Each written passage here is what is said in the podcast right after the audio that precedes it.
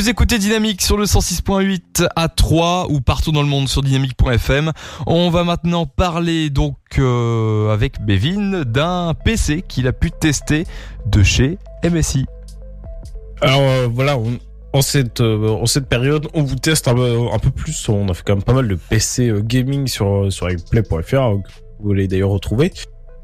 Mais là, on teste un petit peu plus, voilà, des PC qui se destinent aux professionnels. Parce que il y a des professionnels qui ont peut-être besoin d'un PC performant. Bon, oui, quand même. Et voilà, peut-être un peu plus compact que des PC gaming. Donc, euh, bon, bah, actuellement, j'ai le Swift 7. Mais aujourd'hui, c'est pas de celui qu'on va parler. On va parler du MSI P65 Creator 8 RE à mes souhaits.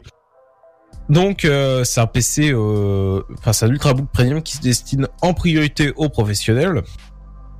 Donc là, euh, côté design, MSI a vraiment mis le paquet.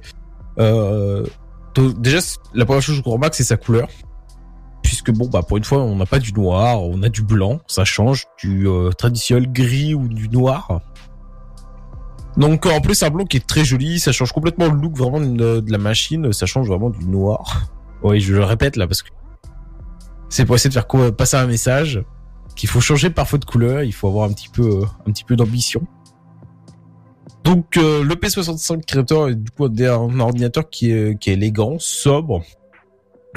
Et enfin, on sent qu'il y a une, euh, volonté il soit, il, a vraiment été créé pour être vu, quoi. C'est un, petit peu un PC battu vu, etc. Il est, fait pour qu'on le remarque. Tout a été travaillé pour ça. Donc euh, le capot arrière, c'est pas, il y a pas de fioriture, il y a pas de LED, pas, voilà, c'est, pas le sapin de Noël. Il y a, juste le logo MSI floqué en couleur dorée, les bords biseautés avec un effet miroir et c'est tout. Très simple. Donc il fait seulement 1,8 cm d'épaisseur. Donc même euh, même avec une épaisseur aussi minime, MSI n'a pas fait euh, ses radars, enfin son sur la connectique. Parce que du côté gauche, on a quand même un port Ethernet, deux prises 3.0, des prises jack séparées, micro et casque, ça c'est super pratique pour les professionnels.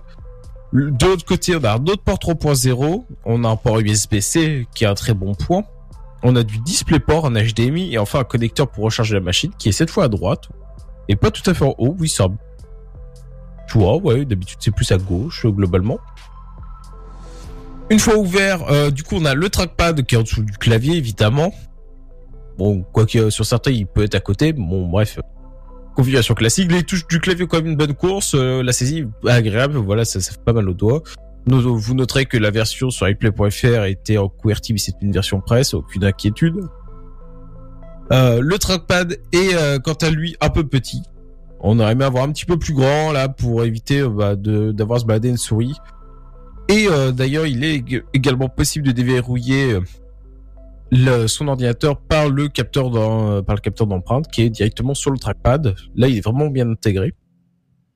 Euh, globalement, l'écran est, est très enfin, borderless, sauf encore en bas. Je vois pas pourquoi. Parce bon, il pourrait encore réduire. Il y a moyen de compacter encore un petit peu ces ordinateurs. Euh, donc c'est vraiment un look sympa et ça, ça le rend forcément plus compact qu'un PC voilà avec des grosses bordures inutiles. Comme je le disais, la, la course des touches est vraiment suffisante pour une saisie agréable. Le trackpad un petit peu petit, mais voilà, c'est pas forcément trop gênant à l'usage. Le refroidissement se fait par le biais de deux grilles d'aération sur les côtés, ainsi qu'en dessous, ajoutons à cela que les grilles latérales sont très jolies avec des petites touches dorées. Tout sympa. Côté de l'écran, euh, donc c'est comme un point très important. Euh, donc l'écran est vraiment d'une très bonne qualité, d'excellente qualité. Euh, on note également qu'il est possible de l'ouvrir à une main sans retourner le PC. Donc là encore, je le note parce que ça veut dire que pour une fois, l'effort sur les charnières, etc., l'équilibre, euh, l'équilibre du PC a été fait. C'est pas tout le temps le cas.